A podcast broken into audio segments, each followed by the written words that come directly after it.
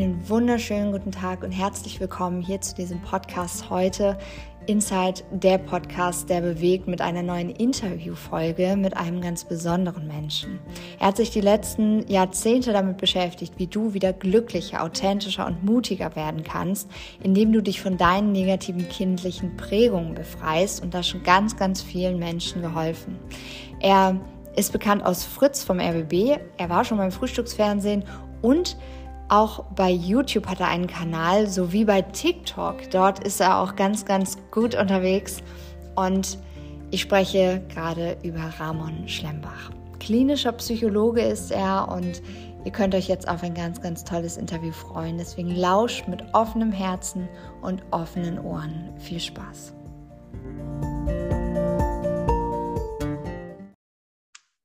Herzlich willkommen, Ramon. Ich freue mich, dass du heute dabei bist und ähm, dass ich dich heute interviewen darf zum Thema Kindheitsprägung.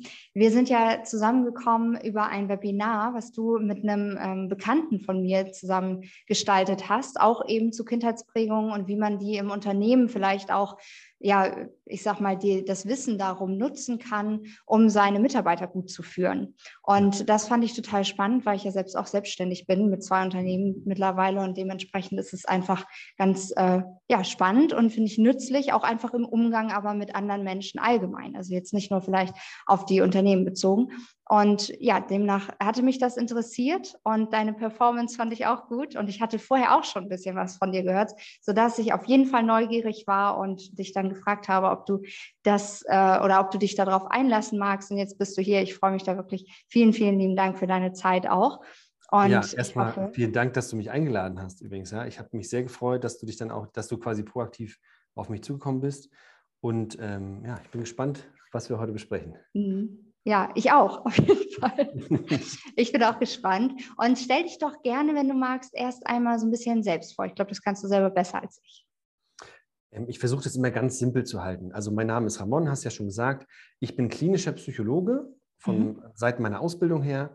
Und das, was ich jeden Tag mache, ist, ich helfe Menschen, ihre Kindheit aufzuarbeiten. Einige Leute sagen dazu die innere Kindheilung. Und ganz pragmatisch ist es eigentlich, immer dann, wenn Menschen wiederkehrende Probleme haben, mhm. dann hat das typischerweise seinen Ursprung in der Vergangenheit durch Erfahrungen. Das mhm. heißt, wenn ich einmal ein Problem habe, zum Beispiel jemand, ich, ich habe eine Trennung hinter mir und ich bin total traurig, dann mhm. ist die Person bei mir nicht richtig. Aber wenn sie merkt, ich habe die gleichen Themen immer und immer wieder, mhm. was das ist, können wir ja gleich noch besprechen. Ne? Aber ja. wenn es wiederkehrende Gefühle sind, die ich nicht will, oder wiederkehrende Verhaltensweisen, das ist das, wo ich den Leuten helfe, indem ich mit ihnen zum Ursprung zurückgehe, also in die Kindheit, mhm. dort gucke, wo kommt das her, das Abschwächen, damit man dann danach ein entspannteres, glücklicheres und authentischeres Leben leben kann. So würde ich es ja. beschreiben. Ja, ja, schön umschrieben. Und ähm, du sagst gerade schon, wenn jetzt jemand einmal traurig ist, dann wäre das also einfach nach einer Trennung, was ja vollkommen normal ist, dass man dann erstmal diesen Trennungsschmerz durchlebt. Ähm, dann ist es nicht unbedingt jemand, der zu dir kommt ähm, oder der bei dem, äh, der bei dir richtig ist. So rum hattest du es gesagt. Ne? Genau. Ähm, aber es gibt ja dieses ja, Phänomen, dass es immer wieder passiert. Und das meinst du, ne? dass man sich vielleicht immer wieder mit den falschen Leuten einlässt, sozusagen, immer wieder da seine eigenen Muster fährt, immer wieder vielleicht dieselben Partner hat, die einen genauso behandeln, auch vielleicht die Dinge, die ähm, wiederkehrend sind. Dann wäre das schon jemand, der, der dann eben bei dir an der richtigen Stelle ist. Das habe ich richtig ja. verstanden. Ja, ja, total. Also ich habe da ja. auch immer gerne ganz, ganz viele plastische Beispiele. Hm. Können wir gerne nachher auch besprechen, aber ich lasse mich da gerne von dir führen. Ja. Fragen. Ja, okay. Ich finde es total spannend, weil ja das Thema Kindheit und dieses Thema auch Vergangenheit, ähm, du sagst jetzt ja, das hat seinen Ursprung da und ganz, ganz viele Menschen möchten da ja aber gar nicht mehr zurück hingehen. Ja, also das erlebe ich ja auch im Coaching und ich finde, da sind halt auch total viele Parallelen einfach zu dem, was du machst, zu dem, was ich mache, ähm, wie damit umgegangen wird. In der Methodik bestimmt noch ganz anders, aber ähm, eben ja erstmal die Wichtigkeit dessen, also was in der Vergangenheit passiert ist und dass es eben das heute noch sehr, sehr beeinflusst, das erstmal zu erkennen und das auch wahrzunehmen und anzuerkennen und dann nicht zu sagen, okay, die Vergangenheit lassen wir jetzt Vergangenheit sein und ähm, konzentrieren uns nur auf die Gegenwart. Mhm. Das kann ja sehr, sehr, also ein sehr, sehr langwieriger Prozess einfach sein, weil man das dann nie wirklich hinter sich lassen kann. Das ist immer so das, was bei mir ähm, ja in der Praxis dann sehr, sehr stark zum Vordergrund kommt, dass selbst wenn Menschen sagen, sie möchten sich eigentlich jetzt auf die Zukunft fokussieren und wirklich im Hier und Jetzt auch vielleicht leben und jetzt eine Lösung haben, und sich so sehr dagegen sträuben, in die Vergangenheit zu gehen, dann macht man nicht unbedingt einen Schritt weiter, weil eben die Verletzung in der Vergangenheit liegt und ähm, dann auch die Heilung da so ein Teil, zum Teil zumindest stattfinden muss. Ne? Ja. Wie würdest du das für dich umschreiben? Weil ich finde es immer hier ganz gut, dass man diesen Podcast hat, um auch nochmal unterschiedliche Beschreibungen, unterschiedliche Worte für vielleicht manchmal dieselben Dinge zu finden, ne? damit sich ganz viele unterschiedliche Menschen auch abgeholt fühlen und das auch für sich verstehen können. Wie würdest du das Ganze beschreiben? Mit das Ganze, was meinst du da genau? Also warum mit dem wichtig, äh, die, die genau das Thema, genau, hm. ja die Vergangenheit wirklich nochmal sich anzuschauen. Ähm, das ist gut. Äh, also ich will das auch nochmal, ähm, weil du das so schön auf den Tisch legst. Es gibt tatsächlich Leute, die für, für die habe ich ganz großen Respekt. Das sind auch teilweise in manchen Bereichen Vorbilder von mir. Die haben eine komplett andere Meinung als ich. Mhm. Die sagen, es macht keinen Sinn, in die Vergangenheit zu schauen. Mhm. Äh, entscheide jetzt, was du für deine Zukunft möchtest. Mhm. Einer meiner, ähm, also äh, ein Mensch, bei dem ich auch gerne mal auf einem Seminar war, das ist nämlich Christian Bischoff, der mhm. hat damals, ich weiß nicht, wie es heute ist, aber er hatte damals diese Überzeugung.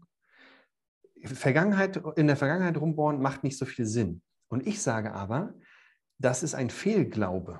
Mhm. Warum? Ähm, er hat grundsätzlich recht, damit wir unsere Zukunft gestalten können, also damit wir in Zukunft anders sein können als heute, weil wir wollen uns ja im besten Fall dann positiv entwickeln, müssen wir nach vorne schauen und müssen wir auch für die Zukunft handeln. Aber was passiert, wenn ich weiß, ich sollte anders handeln, aber ich kann nicht? Ja. Immer dann hast, stehst du vor einer Pattsituation. Du weißt, ich nehme jetzt mal einfach mal ein Beispiel aus der Praxis, ja. Du weißt, ich sage viel zu oft Ja und ich müsste Grenzen setzen. Entweder auf Arbeit, weil ich mich immer überlade, oder weil ich in der Beziehung zum Beispiel immer Dinge zulasse, die ich eigentlich nicht will. Mhm. Und dadurch geht es mir schlecht. Und ich weiß jetzt, ich möchte auch für die Zukunft entscheiden, ich verhalte mich jetzt anders. Ich werde beim nächsten Mal eine Grenze setzen. Ich werde Nein sagen. Was ist, wenn ich das nicht hinkriege? Und genau da kommt die Arbeit in der Vergangenheit ins Spiel. Also das ist genau da, wo ich ansetze, weil wenn du das nicht umsetzen kannst, dann entweder du bleibst jetzt stehen und kommst nicht vorwärts oder du probierst was anderes. Und in dem Moment, wenn du dich nicht anders verhalten kannst, gehst du in die Vergangenheit. Warum? Weil wenn du das Ursprungsthema kleiner machen kannst, da, ich sage mal, das emotionale Gewicht davon wegheben mhm. kannst, dann ist es auch im Hier und Jetzt leichter, sich anders zu verhalten. Denn die Blockaden und die Ängste, die wir haben, zum Beispiel Angst zu konfrontieren, Angst eine Grenze zu setzen, mhm. die, die sind entstanden auf Erfahrungen von früher. Ich, hab, ich wurde früher vielleicht bestraft, als ich für mich eingestanden habe. Also habe ich auch heute Angst, bestraft zu werden oder dass jemand wütend mit mir wird oder mich feuert oder sonst irgendwas. Mhm. Wenn aber diese Ursprungsangst kleiner ist, dann fällt es mir auch im Hier und Jetzt leichter, mein Verhalten zu ändern. Und das ist quasi aus meiner Sicht der große Knackpunkt. Nach vorne zu gucken und zu entscheiden, ich will ein anderes Leben, ist immer wichtig. Es reicht aber für einige Leute, ich will jetzt nicht sagen viele sogar Leute, mhm. nicht. Und dann müssen wir die in, in die Vergangenheit schauen. Ja. So, so würde ich das beschreiben. Ja, finde ich richtig, richtig gut. Finde ich richtig gut, weil ähm, also dieses Thema, was du gesagt hast, dass diese ähm, Schwierigkeit, diese, ja, wir sagen immer emotionale Blockade, äh, da wirklich zu ähm, einfach übergehen. Ja, also wenn ich jetzt in mir, ich spüre ja was. Also wenn ich ähm, etwas tun möchte und das eben nicht kann, wie zum Beispiel dieses Nein sagen, ne? weil ich in mir sträubt sich dann alles so. Ne? Also dieses Gefühl wahrzunehmen und gerade vor diesem Gefühl, dass ich alleine es ja schon sträubt, also nicht mal, dass ich es tue, sondern dieses Gefühl, was ich bekomme, sobald ich in die Situation versetzt bin, wo ich noch gar nicht springen muss sozusagen, ja, aber wo ich so vorm Abgrund stehe und eigentlich vielleicht Nein sagen müsste, dieses Gefühl, was ich in dem Moment schon habe, das wollen ja alleine die meisten Menschen schon gar nicht haben und dem gehen sie ja schon aus dem Weg, ohne überhaupt wirklich dann springen zu müssen oder zu wollen und dann das wirklich zu tun, sondern alleine diese Vorstufe schon, die bringt ja schon ganz, ganz viel bei denen in Wallung. Ne? Und ähm, oder bei uns allen ist ja, ich muss ja nicht das auf die anderen schieben. Ich selber habe ja auch ähm, emotionale Blockaden oder Momente, wo ich sage, Gott, jetzt ähm, will ich eigentlich so und so handeln also gerade in der Beziehung, ne, wenn man sich da so blank machen muss und weil man so ähm, angreifbar ist und verletzlich, dadurch, dass man sich eben auch so sehr zeigt und einfach man selber ist, weil man eben auch so viel Zeit vielleicht miteinander einfach verbringt und jetzt nicht ähm, ja in getrennten Räumlichkeiten ist oder so. Also in Beziehung ist es ja immer schon sehr, sehr nah und ähm, dann zu wissen, okay, eigentlich, wenn ich jetzt es gibt ja im Persönlichkeitsentwicklungssektor so mehrere unterschiedliche Menschen, die sich dann äh, so Begriffe ausdenken, wie so ein Higher Self zum Beispiel. Also wenn ich ja wirklich so die, die beste Version meiner selbst jetzt eigentlich leben möchte, aber gerade spüre, nee, da streut sich in mir alles dagegen. Ich kann das jetzt nicht. Ne? Ich kann jetzt keine Anerkennung zeigen dafür, dass sich jemand gerade geöffnet hat, dass er irgendetwas möchte, was mir eigentlich widerstrebt oder oder. Ne? Ähm, das sind dann so Momente, wo man schon merkt, okay, da, da steckt halt so viel noch drin an Glaubenssatz auch und an ähm, Erfahrungen aus der Kindheit. Man rutscht dann sozusagen wie in so diese innere Kindhaltung, auch bei Streitigkeiten vielleicht, da dann ähm, zu erkennen, okay, das Problem ist eigentlich gar nicht jetzt in dieser Situation, sondern ich projiziere gerade dieses Problem auf diesen Menschen, was ich eigentlich in der Vergangenheit vielleicht auch hatte. Ne? Das ist jetzt, hat jetzt schon mal wieder ein bisschen weitergeführt, aber das ist ja auch ähm, die Thematik, warum man vielleicht dann lieber nochmal in die Vergangenheit guckt, weil nur dadurch, dass man das weiß, hilft es ja vielleicht gar nicht, sondern man muss es ja nochmal spüren, nochmal fühlen, dass man in der Situation damals ähm, das gut gemacht hat und dass man trotzdem die Glaubenssätze, die man hat, wie zum Beispiel ich bin nicht wert oder so, dass die damals entstanden sind aus einer Situation heraus, aber die dann da vielleicht auch wirklich zu lösen. Und dann kann man wieder nach vorne gucken. Ne? Ja. Ja. Ja. Also das mit Thema Glaubenssatzarbeit, es ist nochmal ganz speziell, mhm. weil ähm, ich weiß nicht, ob ich das in dem Webinar gesagt habe, wo du auch dabei warst, mhm. aber ähm, die meisten Leute im Persönlichkeitsentwicklungsraum, die predigen immer, du musst an deinen Glaubenssätzen arbeiten, du musst an deinen mhm. Glaubenssätzen arbeiten. Und das stimmt auch. Ja. Aber wenn ich damit beginne und wenn das das Einzige ist, was ich mache, dann werden ganz, ganz viele Leute die Erfahrung machen, ähm, ich mache so eine Glaubenssatzübung, so Affirmation, mhm. und die funktioniert irgendwie nicht richtig. Ich glaube ja. mir selber nicht. Ja. Und ähm, deswegen vielleicht, das ist vielleicht nochmal so ein kleines Nugget, was auch deine Zuhörer mitnehmen können. Ähm, warum funktioniert das für viele Leute nicht? Ich benutze da immer gerne eine Metapher. Und zwar, ich behaupte, das ist meine Metapher quasi, Glaubenssätze sind wie eine Pflanze. Wenn wir mhm. solche Glaubenssatzübungen machen, dann ist es wie, als wenn ich der Pflanze Wasser gebe oder Sonnenlicht. Das kann der Pflanze helfen. Mhm. Diese Pflanze wächst aber auf einem Boden. Die wächst nicht im luftleeren Raum. Und wenn aber dieser Boden schon kaputt ist oder vergiftet, dann kann ich der Pflanze so viel Wasser geben, wie ich möchte. Sie wird nicht gesund werden. Ja. Das ist der Grund, warum manche Leute immer an ihren Glaubenssätzen arbeiten und das Gefühl haben, ich komme da nicht weiter. Ja. Das liegt daran, dass diese Glaubenssätze auf einem Boden wachsen und das sind Kindheitserfahrungen, also Kindheitsprägungen.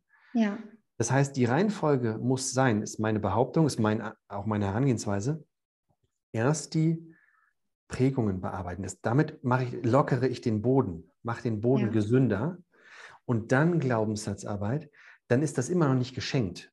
Ja. Dann ist das immer noch Arbeit, aber dann ist die Glaubenssatzarbeit, dass das was bringt, ist dann wirklich sehr realistisch. Nicht so wie vorher, wenn ich mir dann immer sage, ich bin toll, ich bin ein toller Partner, ich bin interessant, ich bin witzig. Und ich glaube mir bei einigen Sachen dann selber nicht, mhm. weil der Boden noch kaputt ist. Ja. Wollte ich nur mal einstreuen, weil wir das Thema gerade hatten. Finde ich auch super schön und ich finde es auch total toll, weil ähm, also es ist auch schön, wenn man andere Meinungen hört. Aber Ich, wir haben ja wirklich vorher noch nicht viel Kontakt gehabt und trotzdem ist das genau das, was ich immer über Affirmationen auch sage, ja. Also nicht natürlich mit deiner wunderschönen Metapher, die richtig, richtig, richtig goldig ist, ähm, aber es hilft halt nichts, einfach nur Sätze zu lesen, zu schreiben, zu hören, sich die vorzusprechen oder so, wenn ich das nicht fühlen kann. Also ich kann es ja gar nicht für mich wirklich annehmen, richtig fühlen vielleicht. Und dann das einfach nur mental, also das ist so, ich würde mich auch niemals als, als Mindset-Coach zum Beispiel ähm, präsentieren oder sagen, ich bin Mindset-Coach, weil ich finde, Mindset ist etwas, das ich ähm, das so oberflächlich ist. Und mir geht es ganz, ganz viel um dieses Gefühl. Also Mindset ist wichtig, aber es ist halt so eine ähm, Überprogrammierung über hm. etwas und hm. ohne wirklich an der Wurzel anzufassen. Ne? Und ähm, ich finde halt Affirmationen schon gut, aber sie müssen halt richtig genutzt werden und ähm, auch gefühlt werden können. Also, dass ich wirklich dieses Gefühl habe, dass ich da eintauchen kann, dass ich wertvoll bin. Und wenn das nicht geht, weil da drunter noch so viel modert, dann ist es halt nicht so cool. Mein, ähm, meine Mentorin, die hat immer gesagt, das ist wie Parfüm auf Scheiße sprühen. also wirklich. Sagst du öffentlich, wer das ist? Also, wer ist dein Mentor? Kennt ja, das äh, hier von meiner Ausbildung, die äh, Christina Hommelsheim. Sagt mir nichts. Okay, alles klar. Aber cool, ja, finde ich eine geile Methode. Ja, genau. Ähm, die ja, hat eben immer gesagt, es ist wie, wie Parfüm auf Scheiße sprühen. Und es ist zwar sehr drastisch gesagt, aber es, es ist einfach, wenn man das alles noch so mit sich trägt, dann hilft es halt nicht unbedingt sehr viel. Es gibt immer Menschen, wo das funktioniert. Ne? Also Erfolg gibt recht, da will ich gar nichts so äh, oder gegen sagen, aber es ist halt in der, in der Masse, glaube ich, ist es viel, viel schöner, man greift bei der Wurzel an, so wie du das auch schon gesagt hast. Ich finde auch was, das Thema, sorry, dass ich dich unterbreche, ich finde das alles spannend, was du, was du so in mir auslöst.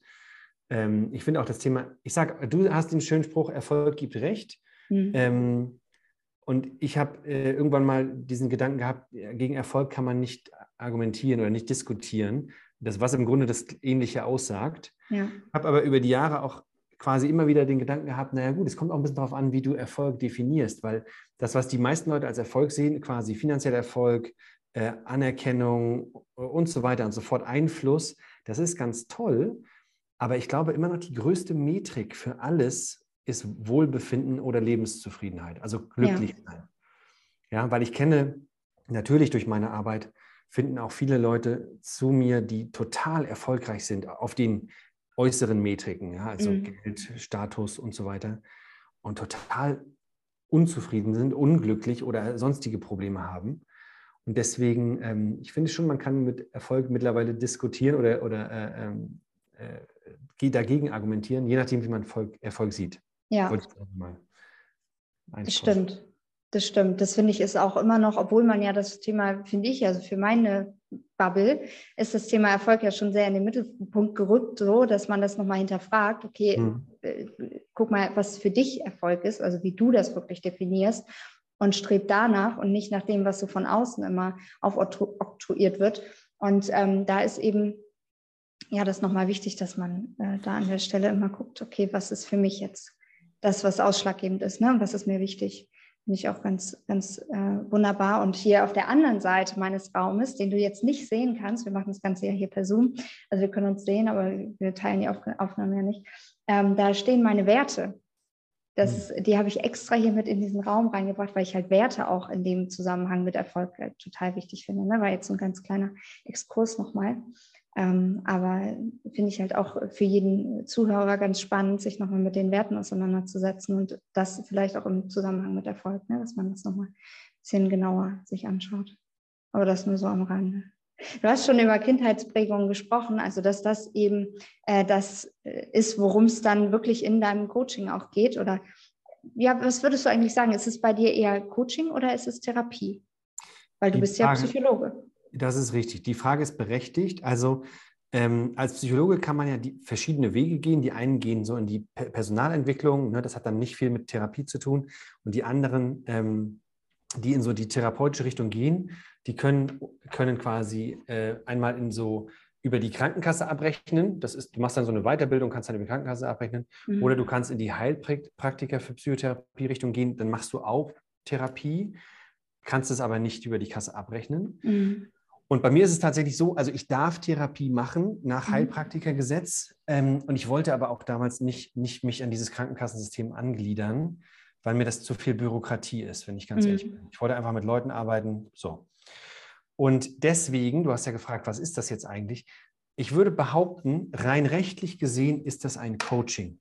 Mhm. Das passiert ja online über Zoom. Das ist auch ein gar nicht so ähnliches Setting wie so eine klassische Therapie, wo man einmal die Woche hingeht und 50 Minuten quatscht. Ich habe da viel, viel mehr und andere Aspekte mit drin. Mhm. Deswegen sage ich immer, es ist ein Coaching, aber natürlich ähm, basiert das ganz stark auf therapeutischen Prinzipien. Ja. ja. Ich sage jetzt aber nicht Therapie dazu, weil ich auch nicht irreführen möchte. Mhm. So, genau. Ja. Ja, finde ich, find ich gut. Und ähm, was würdest du jetzt sagen, vielleicht ja ein bisschen diplomatisch, ähm, wie würdest du einschätzen, wie oft Therapie, also wie oft kann man jetzt vielleicht schlecht sagen, aber also ich, ich sage noch, ich fange nochmal anders an. Für mich ist es so, dass ich ganz oft mit Menschen spreche, die jetzt zum Beispiel auch in meiner Coaching-Ausbildung waren, die für sich einfach nochmal was tun wollten, die jetzt schon ewig, ewig, ewig lange Therapie machen, wirklich. Also so 15, 25 Jahre. Das ist wow. keine Ausnahme, ja. Also das wow. waren wirklich äh, mehrere aus meiner regionalen Gruppe alleine, die wow. immer wieder ähm, auch über lange Zyklen wirklich Therapie machen. Und mhm. zuletzt hatte ich auch ein Gespräch, auch hier in dem Podcast. Der hat auch ganz offen darüber gesprochen. Er hat eine Borderline-Persönlichkeitsstörung und er macht jetzt schon seit zwölf Jahren Therapie, mhm. ist gerade bei einem Psychologen, einer Psychotherapeutin, hat eine Selbsthilfegruppe und einen Betreuer. Und da kommt mir so das Gefühl, okay, ist es jetzt ähm, wirklich eine Therapie, also Hilfe zur Selbsthilfe so? Oder ist es so, es wird miteinander gesprochen, aber nicht unbedingt so eine Heilung forciert, sag ich mal, ja? Ja, ja. Ähm, die Frage ist berechtigt, weil die Erfahrung mache ich natürlich auch. Also ich habe mhm. ganz, die Leute, die zu mir kommen, die bezahlen ja ihr eigenes Geld und das ist ja, ja. auch nicht wenig. Ja?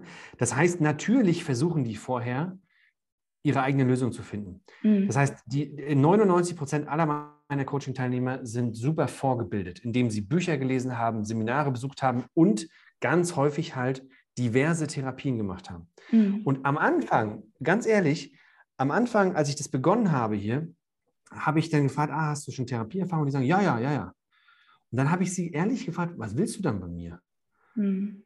Weil mir noch nicht klar war, hätte mir klar sein können, war mir aber damals nicht klar, dass nur weil du eine Therapie machst, heißt das nicht, du hast deine Probleme gelöst. Warum? Weil du hast da viele Zahnrädchen, die ineinander greifen müssen, damit das funktioniert für dich. Mhm. Einerseits zum Beispiel, wenn du ein Thema hast, worauf ich mich fokussiere, was die Wurzel ganz klar in Kindheitserfahrungen hat. Mhm. Ich weiß, das, was ich jetzt sage, kommt bei vielen Kollegen immer nicht so gut an. Äh, das ist vielleicht auch ein bisschen simplifiziert, aber ich sage es trotzdem. Ich behaupte, du bist in der klassischen Verhaltenstherapie da nicht richtig. Mhm. Die Verhaltenstherapie, äh, und warum sage ich das? Ähm, zwei, meine beiden besten Freunde im Grunde, ja, von meinen mhm. drei besten Freunden, sind auch Psychologen und sind Verhaltenstherapeuten. Die mhm. machen ihre Arbeit sehr gut. Aber auch mit, im Austausch mit denen, ich komme immer wieder an den Punkt, wo ich sehe, ja, diese Therapieform ist einfach nicht darauf ausgelegt, ähm, Strukturen, Schemata aus der Kindheit aufzuarbeiten.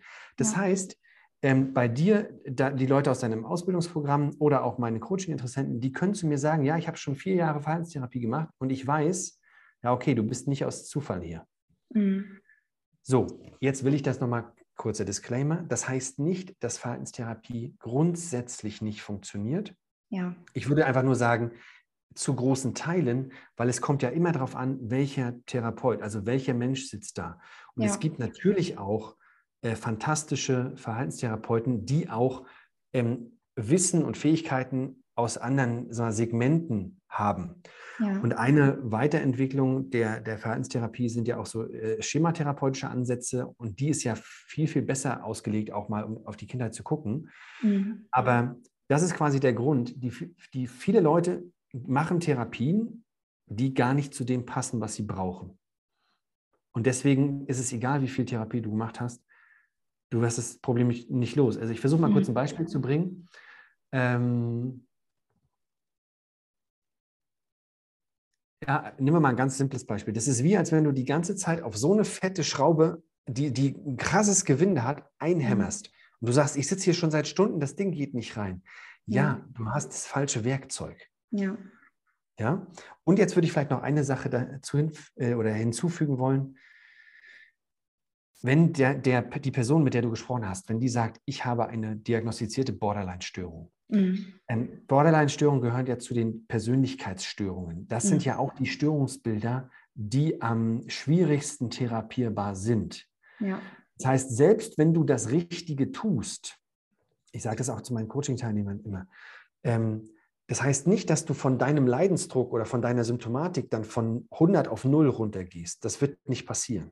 Ja. Weil von 100 auf 50 oder von 100 auf 30 ist schon ein total toller Erfolg, weil das ist ja lebensverändernd.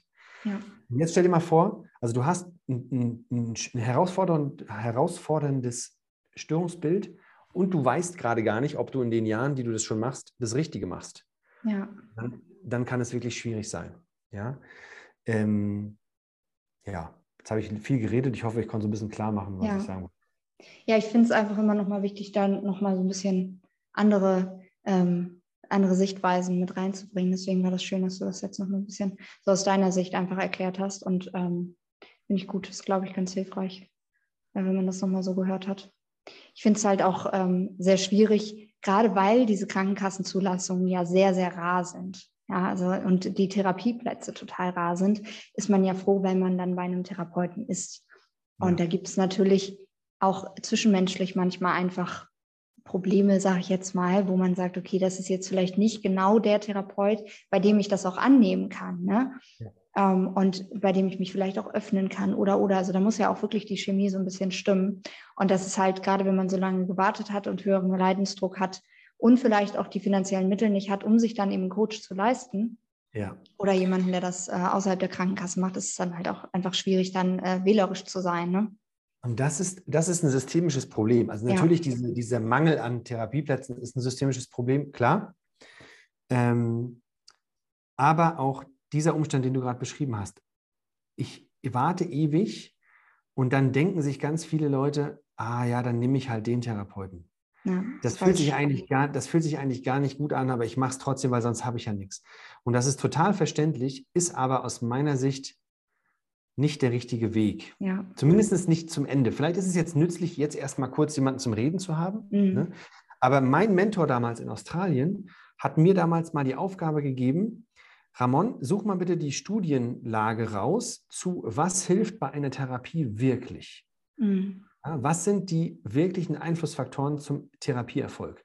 Und die Studienlage hat ganz klar gezeigt, jetzt muss ich fairerweise sagen, das ist jetzt auch schon wieder zehn Jahre her, mhm. aber es wird sich mit hoher Wahrscheinlichkeit nicht verändert haben. Ja?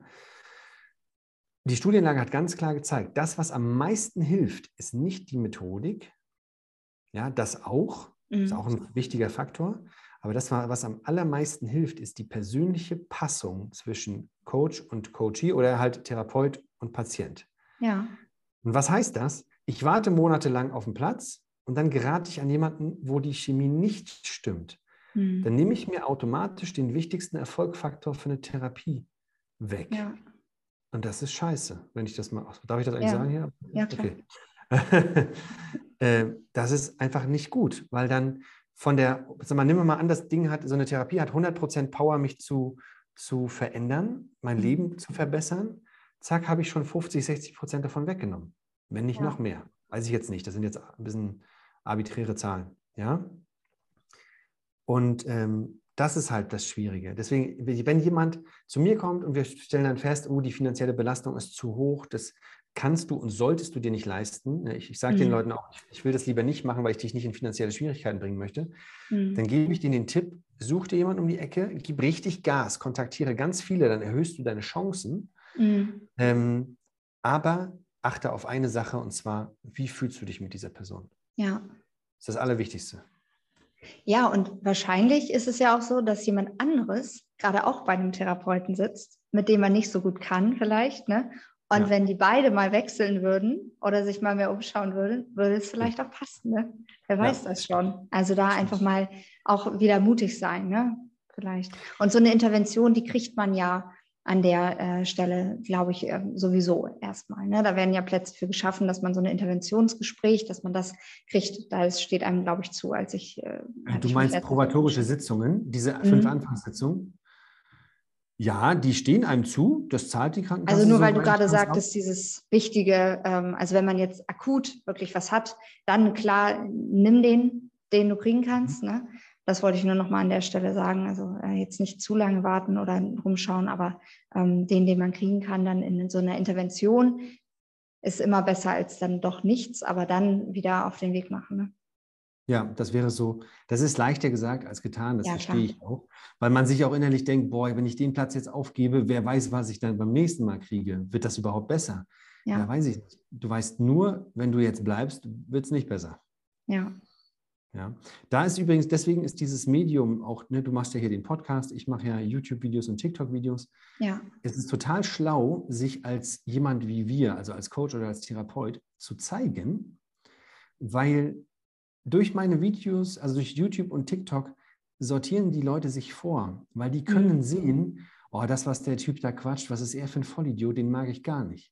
Mhm. wissen die, die geraten hier nicht an den Falschen. Und das finde ich deswegen total schlau, auch, auch gut, dass du so einen Podcast machst, weil dann es finden die richtigen Leute zu dir. Mhm. Ich mache mir zum Beispiel gar keine Sorgen mehr darüber, die Person, die sich an mich wendet, passt das zu mir? ähm, weil in den meisten Fällen passt es, weil sie vorher ja. schon sehen konnte, sind wir auf einer Wellenlänge. Ja, ja, ja, das stimmt. Das ist echt eine Unterstützung. Das war. Okay, jetzt aber. Kindheitsprägung. Hast du dann noch mal so ein paar Beispiele für uns, dass du, dass du sagtest, du hast auch Fallbeispiele einfach, also durch deine Erfahrung. Ähm, wie gestaltet sich das? Wie, wie ähm, siehst du das? Wie sehen auch die, die ähm, Klienten das? bei dir? Wie fällt denen das auf? Was gibt es da für Beispiele? Also es gibt ja unterschiedliche Ebenen und auch unterschiedliche Ebenen der Bewusstheit darüber. Das ist bei allen Coaching-Interessenten oder Therapieinteressenten so. Ja? Also es gibt Menschen mit unterschiedlichen Bewusstheitsleveln. Mhm. Es gibt quasi auf der untersten Ebene haben die Menschen noch gar, kein Problem, gar keine Problembewusstheit. Mhm. Dann sehen die vielleicht nicht mal das Problem bei sich. Das ist, sind nicht die Leute, die sich beim Coach oder beim Therapeuten melden. Mhm. Ja? Auf der zweiten Ebene haben die Leute schon ein, eine Problembewusstheit, aber kein Lösungs, keine Lösungsbewusstheit. Das sind aber die Leute, die kommen dann manchmal auch zu mir oder zu dir, weil sie sagen, ach Mann, ich werde immer wieder verlassen. Oder ich, ähm, ich trenne mich immer nach einem Jahr, weil mir das zu eng wird. Oder ich fühle mich immer wieder ungeliebt. Ich kann immer wieder keine Grenzen setzen. Ich werde viel zu schnell wütend und schreie Leute an. Mhm. Ja, die haben das, ein Problembewusstsein und wissen aber noch nicht, was die, was die Lösung ist. Ja, ich mhm. habe eine Kindheitsprägung, die ich aufarbeiten kann. Und das heißt, es gibt diese zwei Ebenen, die ich immer anschaue mit den Leuten. Was sind eigentlich deine wiederkehrenden Herausforderungen? Ja, und dann so die Klassikerbeispiele sind, ähm, ich kann nicht Nein sagen, ich kann nicht für mich einstehen. Äh, in, in, dieser, in unserer ähm, Go-Getter Society, die wir hier haben, haben wir ganz häufig auch die Thematik, die Leute, die immer höher, schneller weiter müssen. Ich muss immer der Beste sein, ich muss alles perfekt machen. Ähm, wenn ich nicht im nächsten Monat noch mehr Umsatz mache, dann bin ich schlecht und so weiter und so mhm. fort. Das ist auch ein Prägungsbild. Die Leute stellen zu hohe Ansprüche an sich. Mhm. Man nennt das überhöhte Standards. Ja? ja. Die werden, warum machen die das? weil sie in sich dieses, die entweder diesen Glaubenssatz haben, ich genüge nicht, ich bin nicht gut genug, oder weil sie in sich so einen inneren Antreiber haben, der immer das Gefühl hat, ich bin nur liebenswert, wenn ich leiste. Mhm. Sehr ähnlich, sehr miteinander verwandt, kann aber unterschiedliche Ursprünge haben. Ähm, das ist auch noch so ein Klassiker. Also wir haben die Leute, die so überangepasst sind, keine mhm. Grenzen setzen können, die Leute, die ständig zu viel Attacke machen und sich selber ausbrennen. Mhm die Leute, die ständig an sich zweifeln, das ist so ein bisschen das Gegenüber von, ähm, von diesen Go-Gettern, mhm. die ständig das Gefühl haben, oh Mann, was ist, wenn er eine bessere findet? Ja, was ist, wenn ich nicht, wenn ich als Vater nicht gut genug bin und so weiter und so fort. Mhm. Ähm, was haben wir noch so? Klassisches äh, Prägungsbeispiel aus der Kindheit ist auch Verlustangst. Mhm. Ich habe Verluste erlebt und das bewegt mich heute so sehr, dass ich ständig Angst habe, verlassen zu werden, ständig Angst habe, dass jemand verunglückt oder ähnliches. Ja. Das ist auch so ein klassisches äh, Beispiel aus der Vergangenheit. Ich könnte jetzt noch, noch viel mehr aufzählen, glaube ich. Ähm, mhm. Ja, soll ich auf irgendwas näher eingehen oder wie willst du da am liebsten verfahren? Ja, was würdest du sagen, ist so, vielleicht gibt es so, wenn wir jetzt wieder zu den Glaubenssätzen kommen, ein, zwei, drei Glaubenssätze oder ein Konsens, der sich innerhalb so vielleicht ein paar Gruppierungen, die sich da so zusammentun, auch finden lässt. Also ich zum Beispiel, ich habe ganz oft ähm, oder ja fast nur, fast nur ähm, Menschen bei mir auch, die ein ganz großes Selbstwertproblem haben oder ein Problem haben, sich auch selbst wirklich ja, wertzuschätzen, sich zu lieben. Liebe ist ja immer so ein sehr großes Wort, aber sich wirklich gut zu finden. Und mhm. ähm, das ist halt was, was sich total durchzieht. Ne? Mhm. Das ist ja auch das, also wenn man ähm, aus der Prägungssicht guckt, mit der Prägungsbrille, sagen wir es mal so, mhm. Dann ist das, was du beschreibst, dieser geringe Selbstwert, ist die häufigste Prägung, die es gibt. Ja? Mhm. Und zwar ähm, die Unzulänglichkeit. Mhm. Unzulänglichkeit ist im Grunde äquivalent zu dem geringen Selbstwert. Das geht einher mit Gedanken wie, ich bin nicht gut genug, ich bin nicht liebenswert, ich bin nicht schön genug, toll genug, was auch immer, ich genüge nicht. Ja. Ja? Und das ist ja quasi, im Grunde ist das ja, woran wir dann erkennen, hey, was ist denn mit seinem Selbstwert los? Mhm. Ja, und das ist also das, wenn du mich fragst, nach was gibt es denn so häufig, das ist die eine der häufigsten Prägungsbilder. Ja, ja. Unzulänglichkeit. Und die, die zweithäufigste ist die, diese Unterwerfung oder Überangepasstheit, wie man das nennt, ähm, wo Leute nicht für sich einstehen. Mhm. Und die mhm. können auch zusammenhängen. Ja. ja. Die können aber auch getrennt dastehen. Also mhm. es, gibt, es, gibt, diverse unterschiedliche Prägungsstrukturen, ähm, aber das sind so die, die zwei häufigsten. Und auch die von den ganzen Highflyern, die so immer Attacke machen und immer besser und mhm. schneller und höher und weiter, sind meistens die, du würdest jetzt sagen, geringer Selbstwert und ich würde sagen, die sind unzulänglichkeitsgeprägt. Mhm. Ja. Ja, so. dass es immer nicht reicht, ne? Genau, dieses, weil dieses, entweder, es gibt zwei Möglichkeiten, mit diesem in, in Anführungsstrichen geringen Selbstwert umzugehen. Entweder die Leute ergeben sich dem und haben immer dieses Gefühl, oh, und was ist, wenn ich es wieder nicht hinkriege und was ist, ne, also die haben Angst vor dem nicht gut genug sein mhm. und scheitern. Das ist ganz offen für sie, die spüren das. Ja. Und die anderen, die immer höher, schneller weitergehen, die, die Perfektionisten, ja, mhm. die wollen das nicht spüren, weil das zu schmerzhaft ist. Und die versuchen mhm. das zu kompensieren. Aber im Grunde ist das Grundthema ganz häufig das Gleiche. Nur ja. die Leute, die immer versuchen, ich kontrolliere das alles 27 Mal nochmal und ich suche ständig nach äußerer Anerkennung, die haben in diesen Momenten dann kurz das Gefühl, ah, ich habe es gut gemacht, dann bin ich ja doch gut genug. Ja. Das ist deren Versuch. Das ist aber leider auch deren Hamsterrad, denn ja. das reicht niemals. Egal, ob du gerade ähm, eine Million Euro verdient hast oder 100 Millionen, es reicht niemals. Wenn du 10 Kilo abgenommen hast oder du hast schon ein Sixpack. Es gibt Leute, die haben eine Unzulänglichkeitsbewegung, die sehen unglaublich aus mhm. und haben selber das Gefühl, ich bin nicht gut genug. Zu ja. wenig Muskeln und, und so weiter und so fort. Das ist das, der Versuch ist immer, das zu kompensieren durch Leistung und Anerkennung. Mhm. Aber was die Leute halt immer fälschlicherweise glauben, ist, ah, hat noch nicht gereicht. Na gut, wenn ich noch 10.000 Euro mehr verdiene. Ja. Und an das der Stelle finde ich es auch, find auch manchmal richtig spannend, weil eigentlich diese zwei Gruppierungen, die bilden sich ja nur dadurch, dass ich an irgendeiner Stelle so gemerkt habe, also nicht nur dadurch, aber wahrscheinlich auch maßgeblich, dass ich an irgendeiner Stelle gemerkt habe, ich bin selbstwirksam. Also irgendwo haben diese Menschen einen Erfolg gehabt damit, wie sie sich verhalten haben. Also gemerkt, ähm, ich kann zum Beispiel was verändern, ich kann mehr Muskeln aufbauen, ich kann das und das so steuern und so kontrollieren vielleicht auch, dass ich das schaffe. Und bei den anderen, die haben sich vielleicht manchmal gar nicht so darauf fokussiert, weil dieses, diese Unzulänglichkeit entweder zu groß war oder sie auch die Tools nicht hatten, die Umgebung nicht hatten, irgendwelche Faktoren nicht hatten, die sie dazu gepusht haben, das ähm, umzusetzen. Und mhm. man, ich glaube, man neigt manchmal dazu, die eine Gruppe, die es so augenscheinlich von außen wieder diesen Erfolg hat, ja, die das wieder schafft, die Geld verdient und so, so äh, gar nicht so, ja, da, gar nicht den Schmerz dahinter so zu sehen, sondern zu sagen, ja, okay, dann, aber dir geht's doch gut oder so, ja, auch von außen vielleicht, mhm. weil man halt augenscheinlich denkt, du hast es doch geschafft, du hast doch diesen Erfolg, ja, du kannst doch was verändern, du kannst doch deine Ziele erreichen und mach doch einfach nur noch mehr vielleicht, ja, und dann auch vielleicht pusht in dem ähm, Umfeld, in dem man ist. Und bei der anderen Gruppe, da sieht man augenscheinlich dieses Leid, diese Prägung vielleicht auch schneller, ja, dass da irgendwie was hinterstecken muss, weil dieser oberflächliche Erfolg so ein bisschen ausbleibt. Und ich glaube, das ist ein sehr großer Trugschluss, der auch in der Gesellschaft sehr gepusht wird. Ja, das stimmt auch, was du sagst. Ähm, so, das ist, ich will jetzt nicht sagen, so entsteht Workaholismus, aber das mhm. ist ein Faktor dafür. Also wir kennen ja dieses Klischeebeispiel. Ähm, ein Paar, ähm, er ist quasi total karriereorientiert und gibt immer Gas in der Karriere und will befördert werden oder ist vielleicht auch selbstständig, keine Ahnung. Ne? Und dann kriegt dieses Paar ein Kind. Und dann ist es ja so, boah, hier verändert sich alles. Mhm. Und die, die Mutter verliert komplett ihre Rolle, ihr, ihr komplettes Leben, weil jetzt alles anders ist. Und entweder der Vater ist da mit drin oder nicht, weil er ja. halt auf Arbeit bleibt.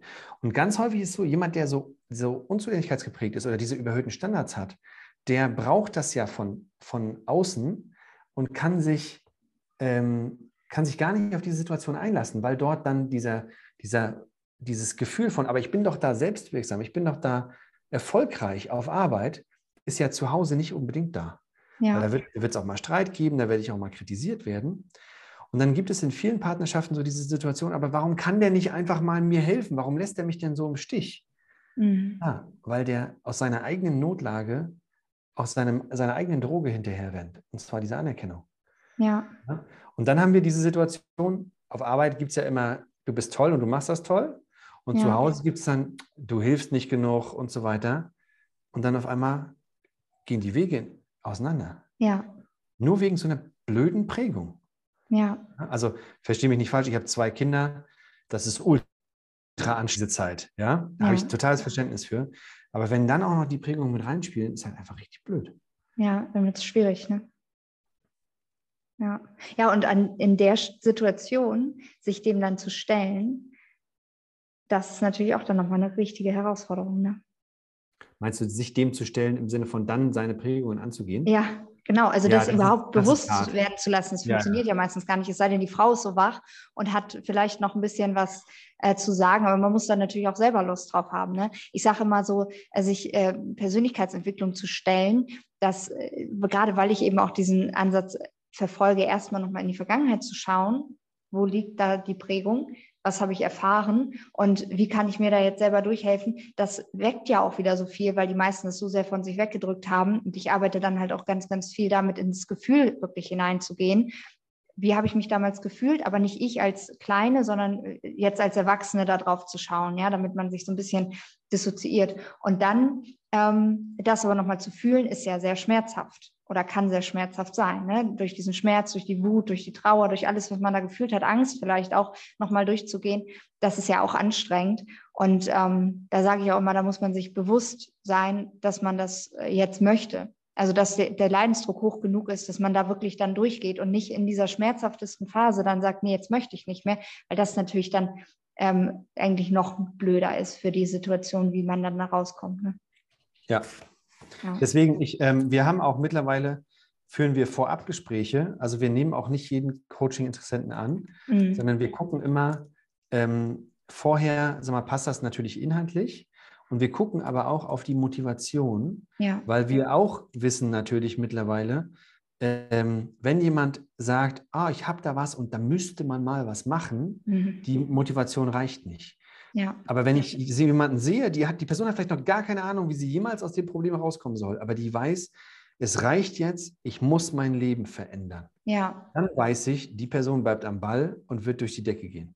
Ja. Aber deswegen, wir gucken vorher auch ganz explizit die Motivation an, weil das total wichtig ist, wie du selber ja schon beschrieben hast. Ja, genau.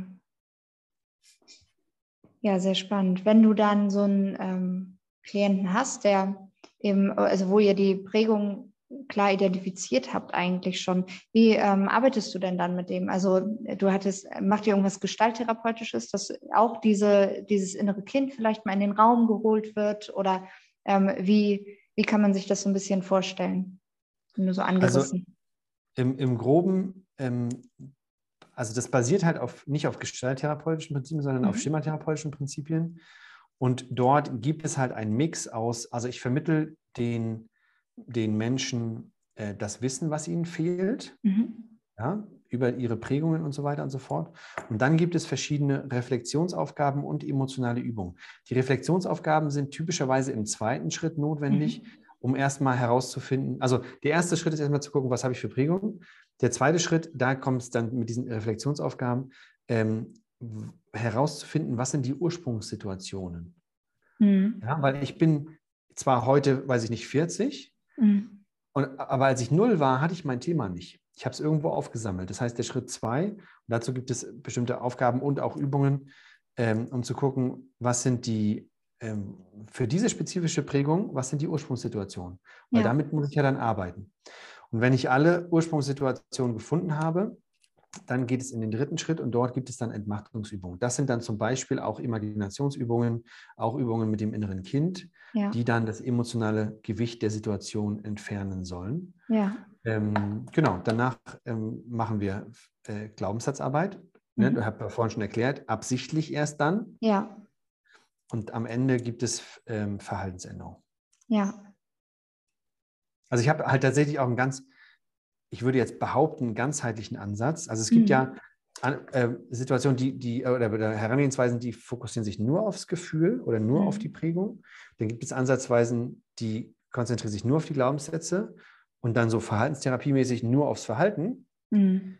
Ähm, und ich sage, ich behaupte aber quasi, ich muss alles einmal durchlaufen, auch das Letzte, auch die Verhaltensänderung, ja. weil ich erst dann mir selbst oder meiner Psyche erlauben kann, zu lernen, ah, guck mal, ich habe mich jetzt anders verhalten. Ich habe jetzt eine Grenze gesetzt ja. und habe dann gemerkt, ey, die Welt dreht sich ja weiter. War ja, ja gar nichts. Und ich mache positive Referenzerfahrungen. Genau. Deswegen ist es auch, ähm, bin ich da ganz pragmatisch und sage, das ist ein wichtiger Hebel am Ende, um das Ganze ähm, wirklich zu verfestigen. Ja. Ja, finde ich auch. Das, also man muss halt nachher auch Ersatzerfahrungen schaffen. Ne? Also dass man das verinnerlicht, okay, es ist, es ist, äh, ist wirklich so, wie ich es mir jetzt vielleicht auch vorstelle. Ne? Also ich arbeite ja auch dann am Ende noch mit Visionsarbeit, ähm, um eben, also am Ende einer Sitzung, um dann nochmal ähm, zu festigen, wo möchte ich überhaupt hin. Weil allein das sich vorzustellen, da, da hapert es ja schon bei ganz vielen, ne? weil man das einfach nicht lernt, auch im, im Leben, in der Schule sowieso nicht. Ähm, mhm. Und da eben mal zu gucken, okay, ich ähm, manifestiere eigentlich die ganze Zeit. Jetzt mache ich das mal bewusst und gucke mir mal bewusst an, was ich haben möchte in meinem Leben. Ne? Und ähm, da dann eben auch die Erfahrung zu machen, okay, das, das funktioniert wirklich, ne? das, das äh, schaffe ich. Und das ist ja dann auch das, was den Selbstwert wieder füttert und wieder bestärkt und so. Also ohne Handlung am Ende ähm, wird man ja eigentlich sich immer nur wieder dann vielleicht mit den alten Dingen auch beschäftigen, wieder damit bestätigen, anstatt ja. dann wirklich was, was Gutes umzusetzen. Aber ja. an einer Stelle wollte ich noch mal was nachfragen. Und zwar sagtest du, dass ihr auch die Erfahrungen, die Prägungserfahrungen euch anschaut. Und ähm, manche Dinge sind ja aber so im Unterbewussten. Mhm. Sind deine Klienten damit so, ähm, also die Aufgaben sind die so strukturiert, dass da vielleicht so ein Zeitstrahl gemacht wird und dann eben geguckt wird? Oder macht ihr das zusammen, besprecht ihr das zusammen und hast du da vielleicht auch noch eine Methodik, um so ja, überdeckte Prägungen dann nochmal herauszufiltern? Oder arbeitest du einfach nur mit denen, die da sind? Nee, ähm, gute Frage. Also erstmal, das Interessante ist wahrscheinlich, ich arbeite nicht nur eins zu eins mit Gesprächen. Mhm. Sondern es gibt viele, in unserem Coaching-Programm, das hat sich über die Jahre ja entwickelt, gibt es viele verschiedene Aspekte. Wir haben zum Beispiel mittlerweile für all das, was ich immer wiederholen würde, haben wir einen begleitenden Kurs. Ja. Das heißt, dort wird Wissensvermittlung gemacht, weil ich muss ja nicht hier Vorträge halten mit den Coaching-Teilnehmern. Ja. ja? Ähm, und dort sind auch zum Beispiel die Aufgaben und die Übungen drin. Die mhm. machen sie zwischen den Gesprächen. Und jetzt aber nochmal vielleicht zu der Frage, weil das, weil das auch wichtig ist. Ich behaupte, so 90, 95 Prozent, vielleicht sogar noch mehr, aller Leute, die zu uns kommen, zu mir kommen, ähm, die sagen, oh, ich kann mich kaum erinnern an meine Kindheit oder ich mhm. erinnere mich äh, eigentlich an fast gar nichts. Und ähm, das ist normal. Ja.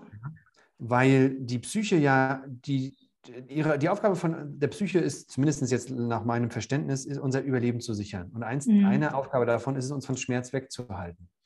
Und diese Erfahrungen sind ja typischerweise schmerzhaft. Und deswegen, wenn diese, diese Erinnerungen dann nicht intrusiv werden, wie zum Beispiel bei einer PTBS, mhm. ähm, haben die, die, Menschen die Tendenz, das wegzuschieben. Dann erinnern sie sich nicht so gut. Es gibt aber, und davon machen wir quasi zwei ähm, Übungen, ähm, um Erinnerungen wieder zu reaktivieren. Mhm. Quasi wieder Sachen, die ich gar nicht bewusst mehr auf dem Schirm habe, ähm, wieder ins Gedächtnis zu rufen, also ins Bewusstsein. mhm. damit ich damit arbeiten kann. Ja. Genau. Gut, sehr schön. Vielen Dank für die Erläuterung nochmal, auch äh, von dem gesamten Konzept, das du hast. Ähm, das finde ich auch sehr spannend.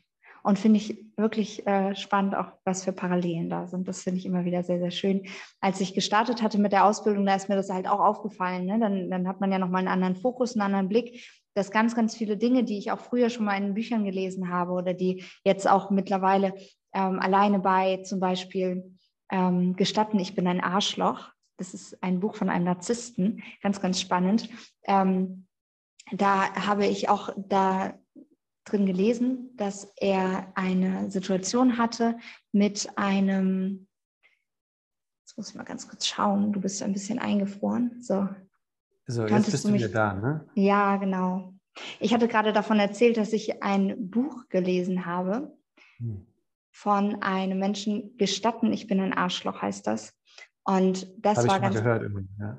ja, das war, ähm, da war auch was, wo er eben wirklich so eine Imaginationsarbeit gemacht hat. Und da habe ich das halt erstmal nochmal gehört. Und wie gesagt, der Fokus, der verändert sich ja dann doch. Und wenn man dann so Parallelen findet, finde ich es immer sehr, sehr schön, ähm, weil einen das ja auch nochmal, also man hat ja immer nochmal wieder neue Sachen, aber eben auch nochmal so eine Bestätigung, äh, dass es ganz gut ist, was man so gelernt hat auch. Ne? Das ist ja schön, wenn man das so dann auch an die, an die Menschen weitertragen kann. Gut, hast du noch irgendwas, was du teilen magst?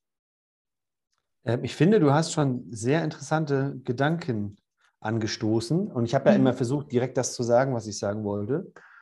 Also ich glaube, passt eigentlich. Okay, cool. Dann habe ich nur noch ein paar Blitzfragen an dich. Ja. Und zwar, du darfst entweder oder sagen, ja? Was würdest du lieber machen, Gedanken lesen oder Zeitreisen? Zeitreisen. Fliegen können oder unter Wasser atmen? Fliegen. Kaffee oder Tee? Mittlerweile Tee. Okay. Jogginghose oder Jeans? Jogginghose. Jeans okay. trage ich gar nicht. okay. Vervollständige drei Sätze. Liebe ist für mich. Oh, ähm, das wahrscheinlich herausforderndste und interessanteste und umfangreichste Konzept, was es so in der Psychologie gibt. Okay. Gesundheit ist für mich. Ähm, total wichtig. Geld ist für mich. Ein fantastisches Werkzeug für Freiheit. Ja. Ähm, ich habe doch noch zwei. Meine größte Stärke ist und meine größte Schwäche ist. Boah, wenn ich das jetzt auf eine Sache reduzieren muss, lass mich kurz drüber nachdenken. Mal nur kurz. Die, ja, die, die größte Stärke oder eine der Stärken wäre, ich gebe nicht auf. Ja. Ich bleib, okay. ich bin hartnäckig. Punkt. Okay. Ähm, und die Schwäche, ähm, die erste, die in den Sinn kommt, ist meine Unordentlichkeit. Ja, also es gibt ja. mit Sicherheit Sachen, die wirken sich noch mehr aus auf, weiß ich nicht, das Unternehmen oder was weiß ich. Aber das, was schon offensichtlich ist, ist meine Unordentlichkeit. Ja. ja. Spannend. Wir haben gerade irgendwie schon wieder ein bisschen Netzprobleme. Und ich habe tatsächlich auch Akkuprobleme. Deswegen würde ich mich jetzt schon mal auf den Weg machen.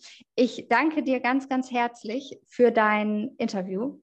Und vielleicht sprechen wir einfach im Nachgang gleich nochmal ganz kurz. Aber an der Stelle erstmal ganz, ganz vielen Dank. Und ähm, ja. Ja, war schön, dass ich da war. Ja, sehr gern.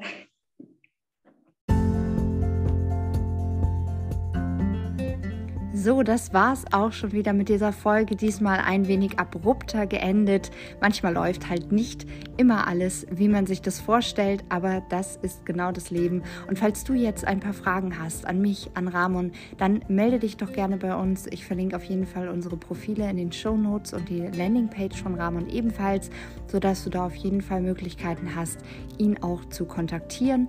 Und ich wünsche dir jetzt erstmal einen ganz, ganz tollen Tag. Wenn dir die Folge gefallen hat, dann teile sie gerne gerne mit deinen Liebsten und hinterlass mir auch super gerne eine Bewertung. Auf Wiederhören.